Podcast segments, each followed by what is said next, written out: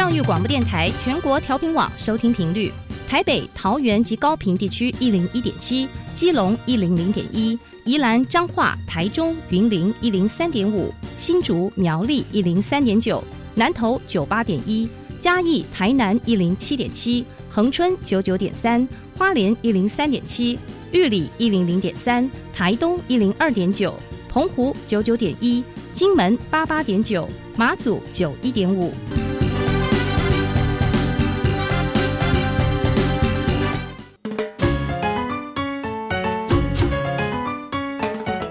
活处处有科学，人人都是科学人。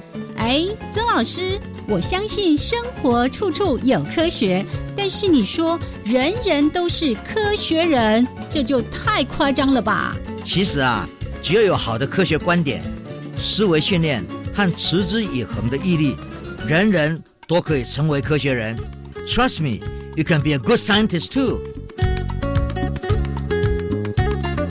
我是曾志郎，我是燕子。科学可以很人文，可以很动人，可以很美丽又浪漫。每个月第一和第三个星期四上午十一点五分到十二点，教育电台邀你一同品味科学的万种风情。欢迎收听，人人都是科学人。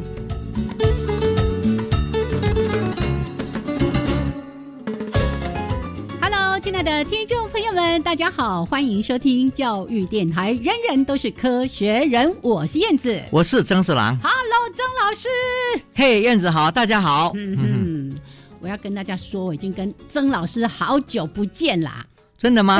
哦，过完年之后呢，哎，第一次见面哦。是啊，我都跑了很多地方啦。对，我刚刚还在跟曾老师抱怨说，哦，你行程排太多，我现在已经掌握不住，说我一开始要直接点名说，哎，老师你刚从哪里回来呀？是啊，因为我们现在很多事情，我自己本身呢要带很多学生，嗯，整个团队呢，嗯，要做很多事，然后又要帮忙。欧盟做事又要帮忙很多其他的实验室去评论他们的实验方向、研究方向，所以呢就很忙啊。但是呢这些事情不做，嗯，我们都会守在一个地方，总是要把团队的下一辈的研究者带给全世界看，看他们做的好不好。是是，也是把他们推到前线去，对不对？对对，没错。哎，所以老师，你可以告诉我们，那你最近的一个行程是从哪里回来的吗？我最近是从萨尔斯堡。哎，就是那个在奥地利的，对，就是那个真善美那个电影的的的的地点了哈。然后刚好是欧洲科学院的院士会议，对。然后呢，我们在那边呢，就听到一个非常好的演讲，有一个系列的演讲。是院士会议的前一天呢，世界各地的院士们找来，然后大家每个人都在谈一个叫做复杂性研究。复杂性研究，complexity。嗯嗯，很多事情讲起来都是。多因素造成一件事情的发生，或者一件事情的变化，所以那个多因素呢，不是说一加一等于二的概念，而是说转换变成很多不一样的的预测。那个因素之间又会交互相互的影响，对，然后因素都不止一个，现在讲起来都说十几个因素是在影响每一个东西或者是事件的变化。嗯，那这个东西呢，就每个人从各种角度在看，有天文学家在讲。时间的变化，嗯，哦，怎么样来理解它？那有一些呢，在讲人，哦，那怎么样心灵会安静下来？哦所以你会看到科学家，还有一些宗教做静坐的人，嗯，在那边谈这什么叫做复杂性？是哦，哇！然后大家都讲到说啊，不管外面怎么样，我们总是要有心灵的安安安定，对。然后慢慢就知道，就是原来去除或者减少复杂性。我们要怎么样做什么事情，去让我们的脑神经从很多一大堆复杂的变化里面呢，去掌握它的整个规律。嗯嗯，我们脑本来就在做这个，是。所以呢，我们的注意力啦，我们的记忆啦，其实都是在帮我们把很多事情简化。啊，对呀，会有一些自动过滤，对不对？对，所以这些过滤、这些简化呢，就是说把复杂性化，嗯，减低的一个作用。所以说非常有趣的，哇，几乎听到。政府的人在讲政府的变化，然后呢，在讲文化，然后再讲各种社会的冲突，都是复杂性的问题。是，所以我就觉得这是真的听到很多非常好的研究，然后呢，他们那个内聚，convergence，嗯，这个内聚的力量要怎么样来叙述，把一些复杂性要怎么样的归类，变成为不同的范畴，嗯这些东西都很重要。哇，所以我是嗯。学了很多东西。嗯。嗯哦，我是觉得说，有时候出国一趟很很累，可是坐在那边听到这么多非常好的演说，然后增加你很多知识，然后呢还感到说愉悦，嗯所以嗯很开心。哈呀，大家听到曾老师说到这里，有没有觉得真的老师还是乐在其中，乐在学习？对哦，所以我们每个人都要跟曾老师好好的学，我们不要忘记要活到老，学到老。然后现在都说学到老，活到老。是，那最重要的地方在哪里呢？嗯，我们现在讲科学人，对不对？是就是每次都是要提到一些新的知识在发生。嗯嗯嗯那这些新的知识呢，使我们对世界的看法、哎对人类的文明对，会产生不一样的感觉，是那个感。受不太一样。对呀、有时候我们会破除过去的一些迷思，哦或者我们对我们包括人类的发展，还有我们在这些年不断的在谈到的关于脑科学的研究，对于我们这个神秘的黑盒子，我们也越来越认识它对了。，慢慢打嗯开这个里的这个盒子之后呢，是看到里面的运作，然后你就看到呀，整个 holistic，就是说嗯。我们是一个整体的运作里面，可是里面的细节就慢慢清楚，嗯 so, 真的是非常有趣。刚才呢，曾老师在提到说复杂性研究，所以科学家们从不同各自的这个专业领域都在谈这样的一个话题。然后经常我们在生活里面就提到说，我们怎么样提纲挈领，怎么样去芜存精，其实也都在这个复杂性的这么多的这种变相因素里面，自己去掌握出一些重点来了。，对，嗯，所以呢，有时候会觉得说，不管是佛，不管是基督，嗯不管是各种不同的宗教，它其实都是在讨论一个问题：我们怎么样把这么多万千世界、变化无穷的世界，这嗯无常，变成为一个我们能接受的一个心灵的安定。嗯那这种去除嗯复杂性，确实是蛮重要的。好，所以老师先跟大家分享的是这一次的这个欧洲科学院的院士会议当中，大家彼此交流分享的这样的一个主题。对嗯当然还有很多，我相信后续老师一定也会在他的科学人观点里面再跟大家做进一步的分享，我们再来做嗯讨论。好的，好，那除了这个之外呢，当然在每一次节目的一开始，我们也都会跟大家来分享两则科学新闻，待会儿呢再来说给大家听。那今天的主题哇，好有趣！哎，我们今天不是喝咖啡，我们喝茶。老师要跟大家聊聊咖啡这个话题。常常很多人喝咖啡的时候，闻那个咖啡香，也有幸福跟安定的感觉。是啊，对，好，来，我们待会儿呢，在一小段音乐之后呢，再请曾老师跟大家来说今天的这两则科学新闻。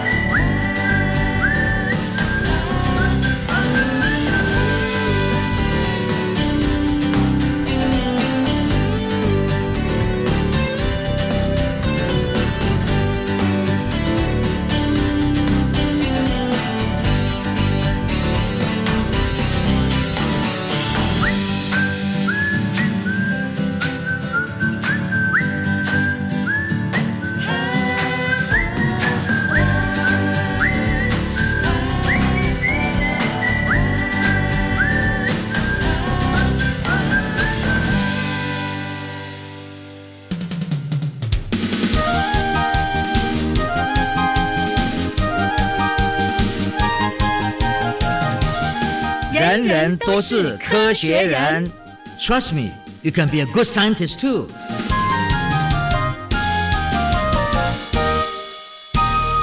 人人都是科学人，处处可学新知识。欢迎朋友们继续加入教育电台。人人都是科学人，我是燕子，我是曾志郎。好，来今天的第一则新闻要跟大家说的是，哎呀，科学家呢真的很好奇，除了呢要去了解，你看刚才在提到人类这个脑部的一些研究，要打开去了解我们这个脑部是怎么运作的。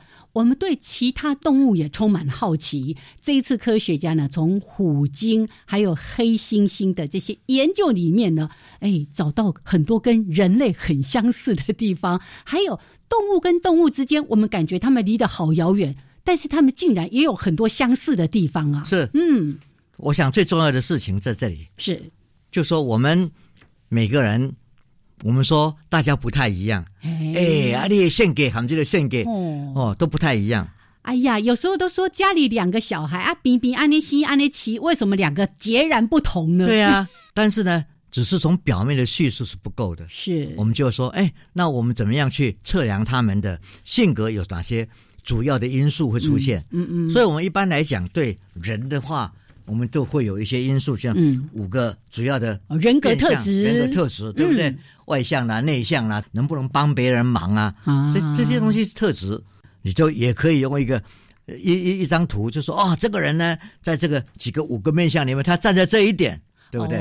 可能包括入学或者你要到一个单位去就职，他不是都会提一些什么你的性格量表之类的？现在很多 就是在问这个，其实是人事数，真的就是在做很多专业的训练。现在叫人资单位，对，然后就是说正正在把你的人格，然后能不能适合你们的工作，是这个这个工作很重要嘛？嗯嗯嗯嗯。那么这个事情呢，就有很多人对其他的动物，嗯哼，鸟养鸟的人也也知道。某一些鸟特别喜欢表现，是哦。那另外一个鸟呢，就比较安静，就不不那么敢了。哦，对呀，很多人养宠物，这同样是猫跟狗，哇，个性也很不一样。然后现在就说，英国爱丁堡大学他们那个动物研究室是有有个科学家呢，他专门研究这个猩猩的黑猩猩的黑猩猩是。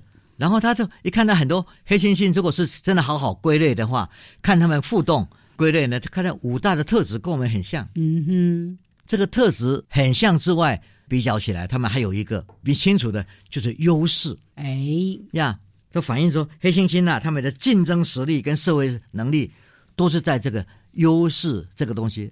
人其实也有，对不对？但是呢，我们没有那么明显。嗯，就说哦，我现在长得很高大。嗯哼，然后我就有这个优势。对对。然后我们现在在看啊。这一个研究里面最有趣的事情是，这个人本来是研究猩猩的，嗯，可是他到一个另外一个动物实验室呢，去研究，人家研究虎鲸，嗯，啊，虎鲸是在海里面的，对呀，对对不对？那想说这两个它生长的环境不一样的，这这样的一个性格会一样吗？结果呢，他也去用他自己的方式观察黑猩猩的方式去做了一两百，发现，哎，他们可以归类成四个特质，嗯。啊，其实这四个特质呢，跟猩猩也很像。对，竟然跟黑猩猩这么相似。但是最有趣的是，为什么从他们做的量表里面看到黑猩猩跟这个虎鲸，这个在环境的生活上都不太一样的，怎么会这么相似？嗯，我们再看很多东西单独生存都不太可能。嗯，即使像虎鲸。它也是要在 vocal，就是声音的传达，也是为了要得到一个群组的的这个安定。他们有时候也会群体狩猎啊。对，嗯，所以这个东西就是说，一个群体的和谐，能够好好的互动，嗯，变成为这个整个群族可以生存的重要性。是是。所以在演化的过程上呢，嗯，其实大家都是以这个为基准。如果是这样来看。很多演化生命出现的时候，它的行为都包含在一个要使整个族群和谐合群，然后共同奋斗，才能够活得下来。嗯，哦，这个是蛮重要的一个因素。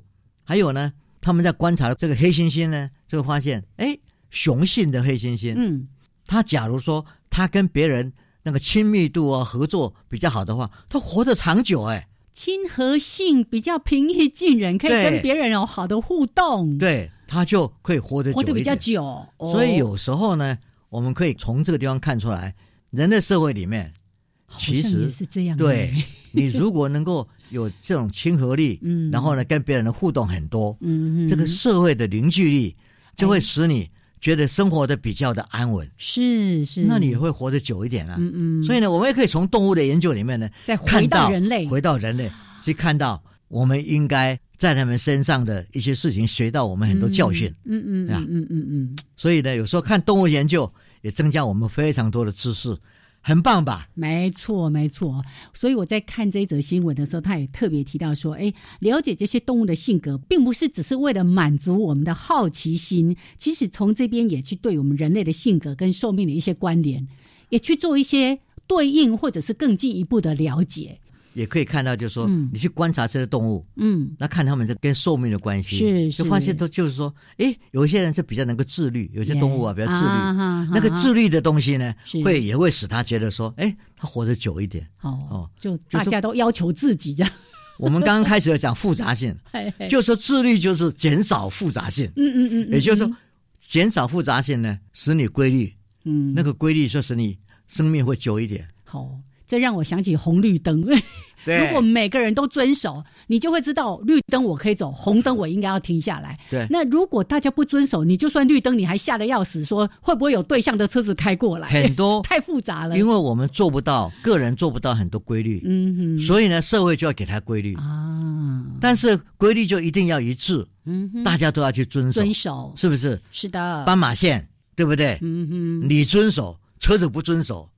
就会压死很多人，真的就变成说，斑马线不是在帮你忙，而是在引诱你，好变成死亡的陷阱了。是是的，最近发生很多事，在斑马线受伤的、死亡的，就是我们解决的说，是社会规律是大家必须要共同遵守，对，没有个别差异的。嗯哼，所以自律。严谨的自律这件事情也很重要。对，就自己个人就要自律。是的，跟社会就是要互动，也就要守规律。呀呀，好，来，另外呢，还有一则新闻，这个新闻也相当的有趣味哦。在提到说，我们现在不是都在研究那个 AI 啦，研究机器人呐？可是总觉得这些机器人，我们看到都是那个轮子滚来滚去，对不对？对。哎，它的行动总是会受到地形的变化，对，而受到阻碍嘛。对。他们现在要从鸟类来着手改变机器人的一些设计。对，我们就知道嘛，哈。开始的时候，任何事情开始的时候，总是为了方便。嗯。那为了方便呢，就说啊，今天我要看一个机械人的行动，那当然钻轮子嘛。啊。哦，轮子让它滚动。我们很多科幻影片看到都是那么滚来滚去的。对。然后在你有这个轮子滚动呢，你怎么让它跳起来？嗯嗯。哦，这个跳跃，嗯嗯，就是一个重点，嗯，对不对？有时候不小心就会摔倒啊！这个轮子的快速度快慢啊，前轮后轮或什么东西就会摔倒。还有地形总是不是那么平坦啊。那今天假如我们想要学会让一个机械人能够飞行，嗯，最重要的飞行的地方不是在上面在飞的时候已经那已经是在在飞了，是前面怎么样跳上来？嗯，一跳的不好就摔跤。所以最中间的过程是你怎么用轮子。嗯，然后怎么样在这边设计各种基建呢？让它能够弯曲，然后能够平衡。跟谁学最好？跟鸟类学最好。哦，因为你假如仔细观察鸟，在任何的地点，它起跳的时候，那个脚一个屈膝，一个然后整个身体各方面的趋势。嗯，如果你今天不小心要自己要去学它，嗯，你那个脚两个往上面一屈，你往上一屈的时候，你整个重心就往前去了。所以你还没跳起来，你的头就已经栽下去了。是，所以呢，你就要好好去去学会，他们到底怎么样来做各种机械的平衡。嗯哼，哦，这个是非常重要的。所以我们说仿生学，学习别人的长处，来改进自己的短处。嗯嗯，这个就是学习最大的重点。是哎，所以从这个新闻里面，我们看到说，科学家们要去改善机器人，不管是它的移动，甚至想要让它可以飞行，要去学习鸟类。我在这个新闻里面也看到，他在提到说，跑车哦，它要多久的加速到什么？可是猫咪却可以瞬间对，像那个猫咪的跳跃能力，因为我自己有养猫啊，我就每次都觉得它们实在太了不起了。它呢，有时候就在桌底下，突然它要想要上桌，丢，它就上来了。它也不需要像我们人类要跳高，要怎么一定要有一段时间的那个助跑嘛，跑跑跑，然后才跳得过去。对，它丢一下就上去了。对，我们现在在看飞行，总是要一段时间去跑嘛，是对不对？你才能你才能够飞起来。一定要滑行。而且你现在用直升机，你也要把它提高，对不对？可是你看看那个鸟。或者是个猫咻就去了，对，两个脚一弯，啪就走了。对，而且那个速度很快，嗯，比那个什么跑车的速度都都那个反应力都很快。没错。所以很多事情啊，啊，真的，你会觉得说，每一种不同的动物，它们在适应它自己的生命的条件，里面的经过很多很多演化的过程。对。然后呢，每一个出现的那个那个那个那个动作呢，有时候也觉得说。真的很厉害，太不可思议了。对，是。那你就觉得说，啊，我们人呐，其实只是刚好在这样这么一个万众世界里面呢，站在自己的一个人，好像这个文明的世界。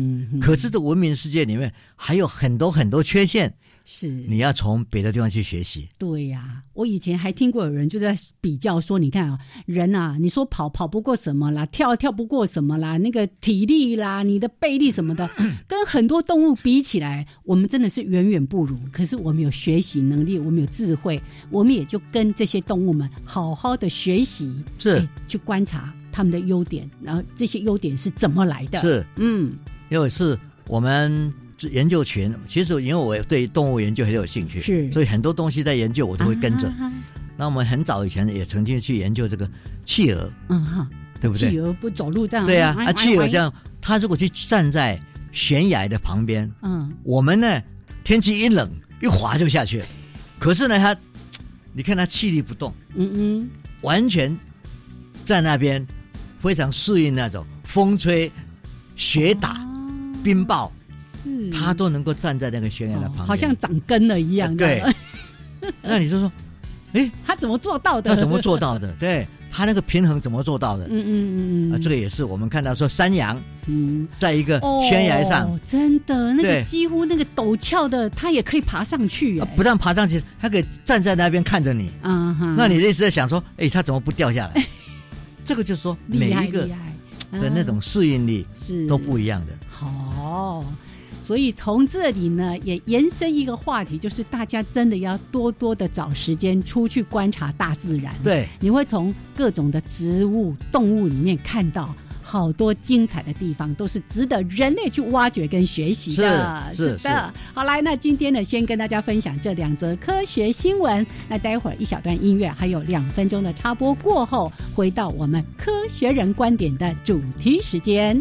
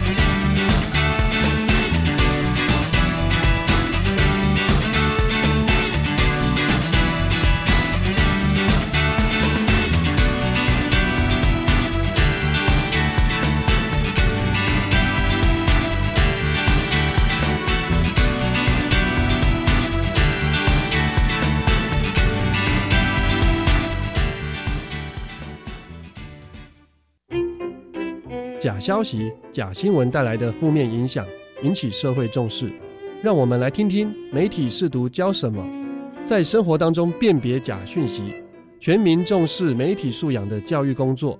从假讯息中辨别真相。请到教育电台 Channel Plus 主题策展专区点选收听，做个聪明的乐听人。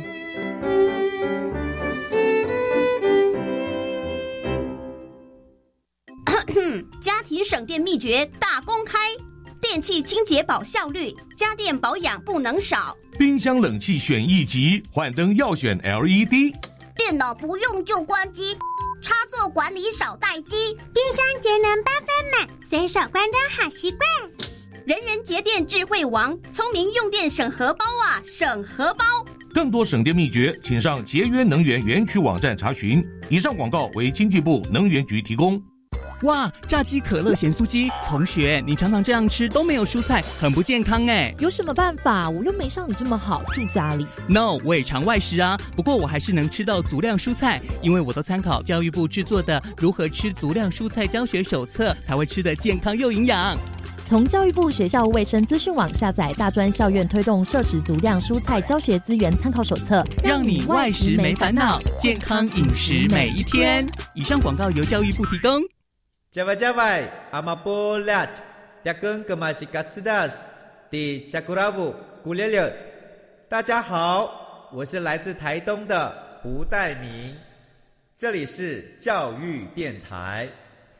那罗哇那咿呀那呀哦哎呀，那是你呀鲁玛的呀恩哦，朋友们就爱教育电台。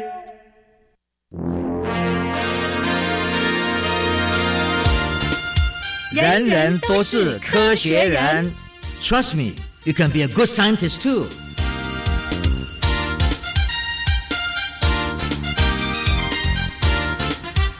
人人都是科学人，处处可学新知识。欢迎朋友们继续加入教育电台。人人都是科学人，我是燕子，我是曾志郎。好，我们的节目呢，在每个月的。第一，还有第三个礼拜四上午的十一点五分到十二点为大家直播，也欢迎所有朋友们按时的加入。好，来，那我们回到科学人观点的主题时间。今天呢，我们一边喝茶一边聊咖啡，但是不讲是非，是 太重要了。嗯啊，因为啊，咖啡是我的最爱，真的。这个没有办法的，嗯，因为我从以前在美国的时候呢，从读书的开始，哦，已经养成习惯了哈。对，哦，而且呢，越来越去分辨它里面的香味啊，不同的东西，所以对咖啡是一个很重要的东西。对我来讲，哈，嗯嗯嗯，尤其是因为我的性格是一个半公教夜猫族啦，啊，我以前呢从小呢就有这个习惯。都会很晚才睡觉。哎呀，那个一直被父母催促进去困呐，对不对？那进去困好了，躺下来睡觉，还会拿一个手电筒在里面看小说，看我在棉被子里面。对呀，在里面看金庸，所以这些事情都是不好的示范。是，这就是个人的性格就变成这样。嗯，然后来到了美国，都是赶功课啊。变成真正的暗光教，暗光教就要喝咖啡啊，嗯哼，哦，所以这个咖啡就变成为不可或缺的一个最爱了，好，也是一种精神粮食啦，哈，是。习惯就是，嗯，变成一个对咖啡的喜爱者，嗯哼，那我呢，喝咖啡呢，常常闻香而去啊，嗯，我那时候在师大，因为我们在盖一个婴幼儿的研究室，是，所以呢，很早就得去，那去的时候呢。非常好玩的，我一开那个那个门啊，五楼一门一出来，嗯，鼻子很灵而来的，对，很香。我想说啊，我们系里面的那一个几个女教授们，利用这时间还没有上课，九点钟还没上课，他们八点钟就开始煮咖啡。嗯哼，我就赶快闻香就走过去了。啊，走到里面去以后一看，哇，果然这几个教授们真的亲身亲手，而且这么早的时候。自己磨豆子，然后呢，把它放进去，哎，配备齐全了，然后在那边烧咖啡。那我一看他们啊，已经一杯过去，还要再再烧，我就马上跟他讲说：“来来来来来，给我一杯咖啡了，奶精加糖。”他们看我两眼哦，奶精加糖，好像很不屑的样子。对，现在人家都喝黑咖啡。是啊，他们喝这个黑咖啡习惯了嘛。嗯。那我想说他们什么都没有，结果没有想到，等一下，哗，一下子他们说来了，老铁。然后呢，我再拿一个那个麦芽的那种糖，那棒棒糖，棒棒糖那个放进去，哦，那个搅一搅，哇，真的很香哎！一日之计在于晨，嗯，这个剂这一剂啊，一喝下去以后，这个是咖啡的良心剂哦，醒脑剂。原来你的剂跟人家在一日之计的剂是不一样的。哎，没有关系啊，就是这一剂太好了。一喝以后呢，嗯啊，当然就很开心了。哇，这个很谢谢，赶快回到办公室做事。你做了事就觉得就有提神醒脑。然后再隔一阵子，开始精神又不太好了哈。不太能集中了，赶快起来，好，再来一杯。对，喝了，你就会感觉到说，嗯，这次喝的这个效用好像比第一次的时候还好。嗯哼，那这个东西就是时间嘛。啊，对，很多人不了解。嗯，喝咖啡其实是咖啡的提神作用是跟时间有关的。什么？原来喝咖啡也要选良辰吉时？没错。嘿，因为每一个人的。生理的时钟，嗯哼，是跟着跑的。哦，对，那我们身上呢，总是有一些化学物质是在那边互动。嗯，啊，这些化学物质里面呢，当然最重要的就是，比如说像血清素啦，嗯，哦，这些东西呢，都会让你觉得说，哎，你的心情往上往下，其实都是提神剂啊。嗯，哦，然后知道这个东西以后呢，你就想说啊，原来。早上我们刚刚醒醒的时候，其实那个时候是这些东西都是在你身上很多哦，浓度是比较高的。对，嗯。可是慢慢的呢，哦，你浓度会下降。你在那个时候如果喝咖啡，你醒的时候那时候喝咖啡，嗯，作用不大，嗯，只是喝咖啡，只是为了喝咖啡而喝咖啡，以及那时候不需要你提神，因为你体力其实才刚恢复嘛，对呀，就已经是在那边了嘛，这么好了，对，所以对这个。我们叫皮质醇，嗯，醇呐哈，皮质醇的这个东西呢，慢慢慢慢就是会微衰微下来嘛，嗯，到了九点钟、十点钟，嗯，那个时候呢，你是开始精神开始不济的时候，嗯，如果咖啡一来，它就是刺激这些东西，让它再活化起来，所以呢，喝咖啡的时间，嗯，确实是要选良辰。哇！所以时间到了，嗯，哦，这个东西就是对你的提神有效。是，所以你假如看一个人的生理时钟，你就说啊，清晨只是为了喝咖啡而喝咖啡，而喝咖啡，可是为了提神是在九点到十一点。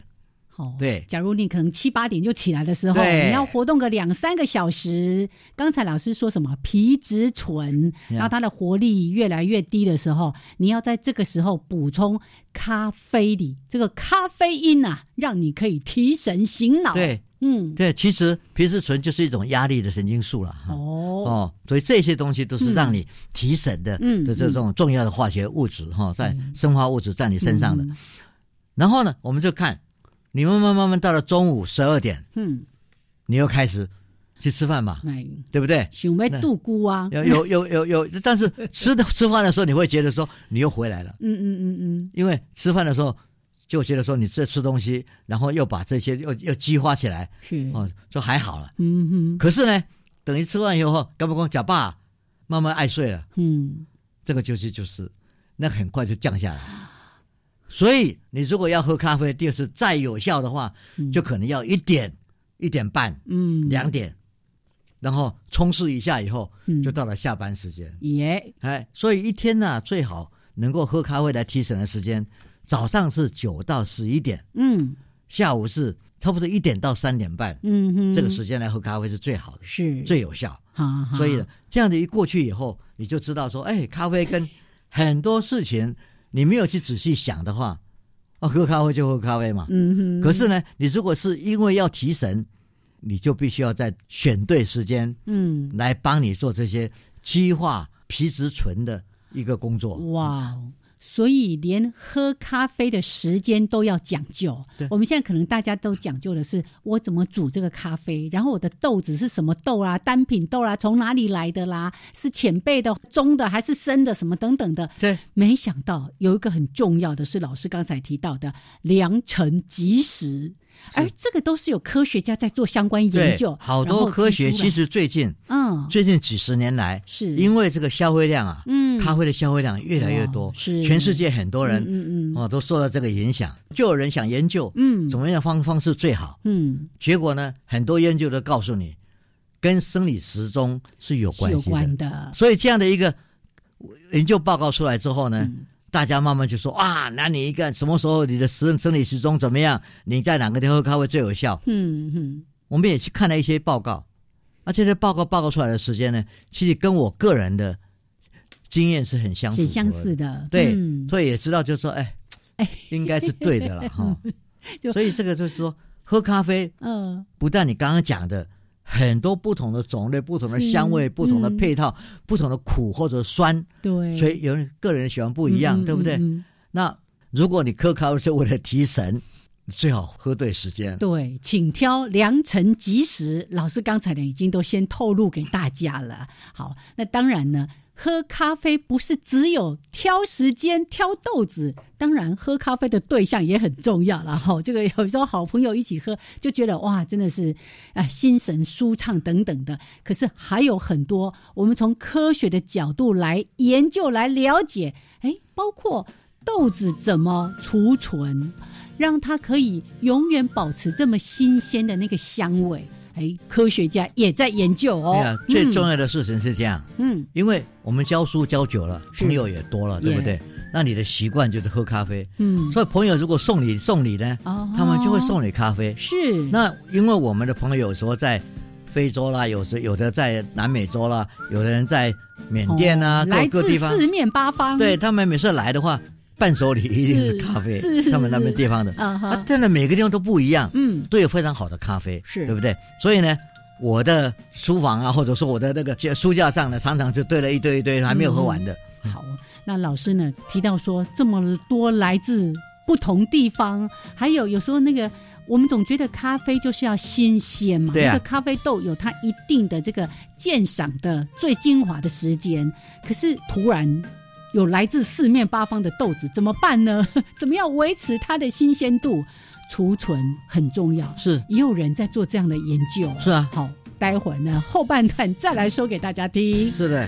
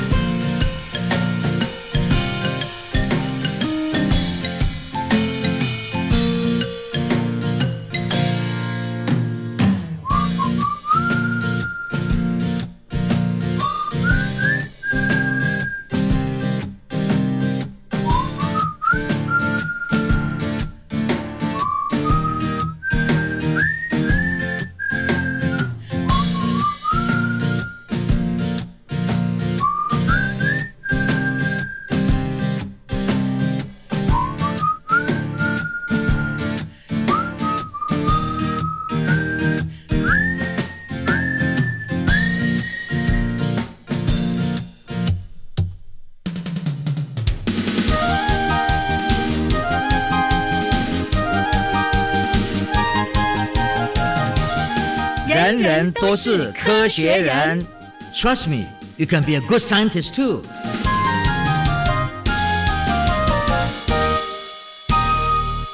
人人都是科学人，处处可学新知识。欢迎朋友们继续加入教育电台。人人都是科学人，我是燕子，我是曾志郎。好，来，我们来解决一下刚才曾老师提到的这个问题。其实咖啡真的学问很多，包括台湾各个地方，很多人都在尝试要种咖啡。是，那有不同的品种，然后你还要去讲究很多水啊、土壤啊、温度啊、海拔、气候，哇！真是一门大学问。对，那我们今天呢就不解决太多，那个太复杂了。我们来焦点放在刚才说到这么多豆子，到底怎么办呢？对，好，你一定喝不完嘛。嗯，就是放在柜子上嘛。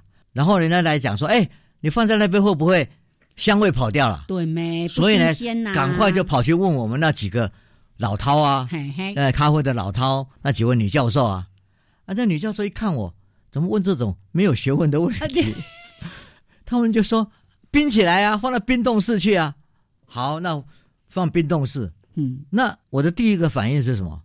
放冰冻室。嗯，冷冻啊。那把它冻掉，这不是常常很多东西冻了以后不好吃吗？嗯嗯嗯。那个香味会不会被冻坏了？是，对不对？这是第一个嘛。嗯嗯。啊，第二个问题就是说会不会飘掉了？嗯嗯。哦，在哦，香气不见了。对。然后第三个问题就是说，嗯，我们这些做科学的人。应该自己来做些研究，是对不对？嗯哼，那啊，这很简简单嘛，把咖啡豆放在冰冻室跟不放冰冻室嘛，来比较一下比较一下，对。可是做研究的人，第一件事情就是要去看文献。嗯哼，你同你问这么一个问题，别人做过没有？是。结果我一看，一上网一看，哎，就看到一篇非常棒的文章，而且是一个大学生做的。哎哎，就说一个大学生。他自己喜欢喝咖啡，他喜欢喝咖啡呢，他自己也想了解这个问题，是，就说他的咖啡储存起来，大家都说要冷冻，那他讲说说，嗯，到底冷冻是会把把那个香味冻住，还是会把香味冻掉？嗯，对不对？冻住的话叫保存，冻掉的话就是挥发，那到底是哪一个才对？所以他这个人呢，这个大学生呢，嗯，马上就动脑筋，然后去跟老师讲这个计划。他的老师很好啊，好刚好是在滨州州立大学的一个农学院，输入营养的这些东西，嗯，就赶快跟他讲说，可以啊，你来做，我们给你一笔研究经费。哇，对，不是说随便做，所以呢，他就开始啊去买 City Coffee 这城市咖啡啦，嗯，就比较是烘焙的比较没有那么浓度。哦，比较浅的浅烘焙的豆子，对，嗯，然后呢，另外一个就是维也纳的。那个比较烘的、比较浓度比较高的，你总是要比较嘛。是是，不同品种、不同的浓度，在冷冻室里面会产生什么样的结果？嗯，所以呢，他就先选两个，再来把两个分成三种情况。一种情况就是说刚出炉的，哦，刚烘焙出来的，烘焙出来的，嗯，这是一种。嗯，另外一个是把它放在冷冻室里面放久一点的啦。嗯，哦，另外一个呢？就让它在常温里面去，哦，就放在外面的。他把它区分成刚出炉，还有一个是冷冻九个礼拜，一个是放在常温九个礼拜。就是做科学、做实验，就是要控制组嘛。对，然后不同的样本，不同不同样本。所以现在就是说，我们看到这，它有六个我们讲条件的。嗯哼。第一个是城市咖啡刚出炉的，已经被冻九个礼拜的。嗯。另外一个就常温九个礼拜的。是。像你说三个比较嘛，另外呢，浓度的也是一样，三个，所以一共有六个不同的样本在那边，对不对？可是他做一点非常有趣的，他利用一个非常重要的、先进的一个机器，这个可以分析里面的分子的一个机器，它里面可以分成这个咖啡里面的一百多个生化的问分子，哦，然后呢去看。香味会挥发的是哪一个？嗯嗯，所以他必须要先做到这一点，去看说那个数量的保持。嗯，如果说今天被冻掉了，表示说它消失了；如果是保存被冻住的，嗯，啊，就是它保存的数量不变。是，所以这个呢，很快的，它就有一个数，一个数值，可以让你来看到，可以做比较。经过这一个非常好的一个筛选以后。他现在就知道要找哪一个分子代表香味的。嗯，好了，经过这九个礼拜以后，就做了比较。刚刚我们讲到的，他那个被他区分出来的那一个带香味的分子，嗯，是哪一个？哦，数量多不多？再去测量这样子，去测量的结果发现，就是说冷冻的比较淡的这个咖啡啊，嗯，没有影响，就是说冷冻的跟一般常温没有什么差别。可是比较浓的这个咖啡里面呢，就发生变化了。好，比较深度的烘焙的这个豆子，如果去比较的话，那个深度的这个香味很浓的这个东西，嗯，那个分子也比较高嘛，嗯，它在冰冻室里面呢保持的很好，哎，数量没有减低，嗯哼，可是放在外面的跟刚刚烘焙出来的是有差别的，那个就掉了很多，嗯哼，哦，所以从这个地方呢，我们就看到说这一位大学生呢做了一个非常重要的研究，统计上也发现，就是说这个叫做交互作用，嗯，你做的处理冷冻这件事对淡的咖啡没有影响，嗯，对浓的烘焙的咖啡是有影响的，好。啊，就是说我确实是可以把那个那个香味冻住，是，而没有办法让它挥发掉，对，就。透过冷冻是比较能够保存这些深烘焙的咖啡豆它的一些香气的，是，嗯，对，所以呢，这个在统计上，嗯，我们叫做两个分子的交互作用，两个因素的交互作用，是，所以这这这这个这一位大学生真的是有板有眼，有眼，做的非常好的研究，嗯嗯，对不对？然后呢，他还不满足，嗯，他说虽然是这个分子是这样子。可是我们口感啊怎么样？实际喝起来真的也是这样吗？所以呢，他就做了更一件事，他把不同的咖啡煮在那边，嗯，每个样本都有好几杯，然后呢，找四十八个人喜欢喝咖啡的人，拿起一杯跟另外一杯，然后要比较哪两杯比较相似，嗯哼，哪两杯他觉得说比较远，结果发现，在淡的。城市咖啡里面呢，嗯，那个比较的相似度都差不多，嗯哼，哦，可是，在浓的那边呢，所得到的结果呢，是中间有一堆，这一堆就是感觉到香味比较浓的，嗯，啊，这香味比较浓的呢，就是被冷冻过的那些咖啡，嗯，所以你看，跟他的实验结果是一致的，对，嗯，但是我们我们看的就是说，这个大学生。在做这件研究的时候，他分了几个层次，是非常的分明。第一个，我要先找到能够被测量的那个测量的东西，对，那些分子到底是什么？对，是。然后根据这个，我才能知道冷冻不冷冻对那个分子有没有影响。所以呢，他在做，做完以后，他只是化学的成分，他觉得不算，还得来真正的人来做测验，喝这些咖啡。那喝了以后呢，得到的结果是跟他。用纯粹的数字去算的，这个分子的的数字算的一模一样，所以这样的一个一个研究者，年轻的大学生，嗯，马上被食品公司看上，还提供奖学金给他嘞，让他说你赶快去念一个比较高深的学问，就马上到加州大学的 Davis 的这分校，嗯，那个农学院是全世界有名的，哇，对，所以呢，他现在在那边研究。这个非常重要的咖啡之外，所有的不同的食品科学、食品科学，嗯。哦，而且你要你要知道，加州大学这个 Davis 大卫这个分校旁边就是 Napa Valley，嗯，我相信他也会被找去做各种品酒的 的研究，因为他那边就是非常重视这个酒嘛，是，对不对？那你现在会做这个？